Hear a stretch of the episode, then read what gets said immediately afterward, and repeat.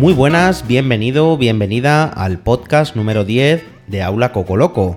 Y este podcast es especial porque por primera vez tenemos a unos invitados, invitados reales, ¿eh? no como en el podcast 2 de la policía de balcón. Bueno, ellos son unos amigos, Nuria e Iván, que nos van a hablar un poco de su perrito.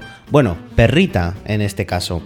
Se llama Rastas y es una perra de agua. Ellos no son profesores de español, así que no van a adaptar su discurso, no van a hablar más lento, van a hablar normal, vamos a tener una conversación normal y natural. Así que el podcast de hoy es muy importante para poner a prueba tu nivel de comprensión en una situación real, que es una conversación entre hispanohablantes. Ellos también son de Madrid, así que su acento es como el mío, ¿vale? Y bueno, una cosita más antes de empezar. La próxima semana no tendremos contenido en Aula Cocoloco. Por cuestiones familiares muy importantes, no estaré disponible para subir contenido al canal de YouTube, al podcast o a la web. Así que habrá una semana de descanso. El lunes 11 de mayo estaré de vuelta y tendremos otra vez contenido con el ritmo habitual, ¿vale?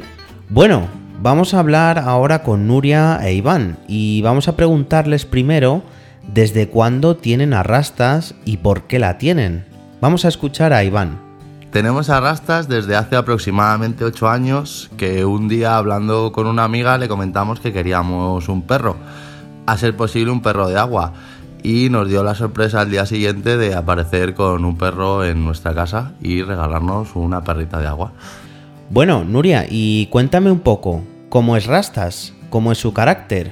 ¿Es un perro fácil, difícil? Rastas tiene un carácter un poco especial, porque, por ejemplo, es bastante arisca con animales y con personas en general. Cuando vamos caminando por la calle, suele pararse a ladrar a, a, las personas que nos cruzamos o a los perros. No, no es un perro muy cariñoso en ese sentido.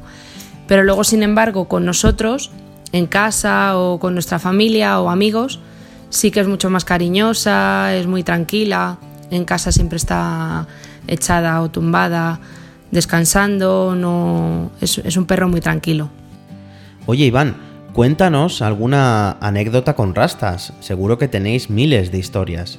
Una anécdota con rastas es que hace cuatro años más o menos eh, estando de vacaciones en Asturias, en una zona donde hay mucho animal salvaje, osos, lobos, corzos, jabalís, eh, pues estábamos corriendo por el monte y cuando ya estábamos casi llegando de nuevo al pueblo, escuchamos detrás de un, árbol, unos matojos, eh, un animal muy grande. No sé si era un corzo, un jabalí, un oso. Rastas lo escuchó, olió y salió corriendo a mí me dejó solo ante el peligro y yo seguí, no pasó nada, pero la perra no aparecía.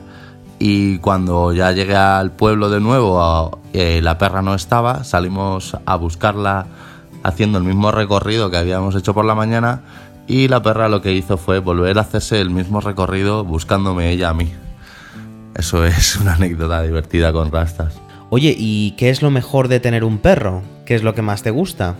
Pues una de las grandes cosas de tener un perro es que cuando llegas de trabajar, de hacer la compra de cualquier parte, siempre te da un gran recibimiento y más rastas que salta y te chupa toda la cara.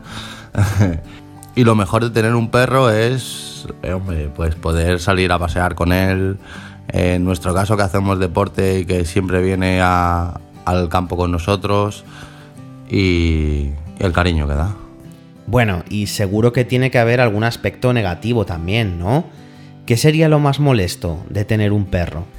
Bueno, yo creo que lo más molesto de tener un perro es que te condiciona, es decir, te limita a la hora de realizar actividades. O, que quizá tienes que pensar en ella cuando vas a hacer alguna actividad para que no pase tanto tiempo sola o si, ella puede participar en la actividad, pues irse de viaje cuando te vas de viaje, pues buscar un sitio a lo mejor en un hotel o un, lugar donde ella pueda estar, porque no en todos los sitios permiten animales, O, por ejemplo, cuando te marchas de vacaciones y no encuentras dónde dejar a la perra, buscar a alguien que, que pueda quedarse con ella. Pues muchísimas gracias a los dos y también gracias a ti por escuchar este podcast. Espero que hayas entendido todo y te recuerdo que Iván y Nuria nos han contado su experiencia de forma natural y sin guion. Es decir, hemos escuchado una muestra de español 100% espontáneo y real. Como siempre, te animo a visitar mi sitio web aulacocoloco.com donde podrás encontrar la transcripción de este podcast y un ejercicio de comprensión. Y te recuerdo que volvemos el día 11 de mayo, ¿vale? Recuerda que la próxima semana no tendremos contenido, así que hasta el 11 de mayo. ¡Nos vemos!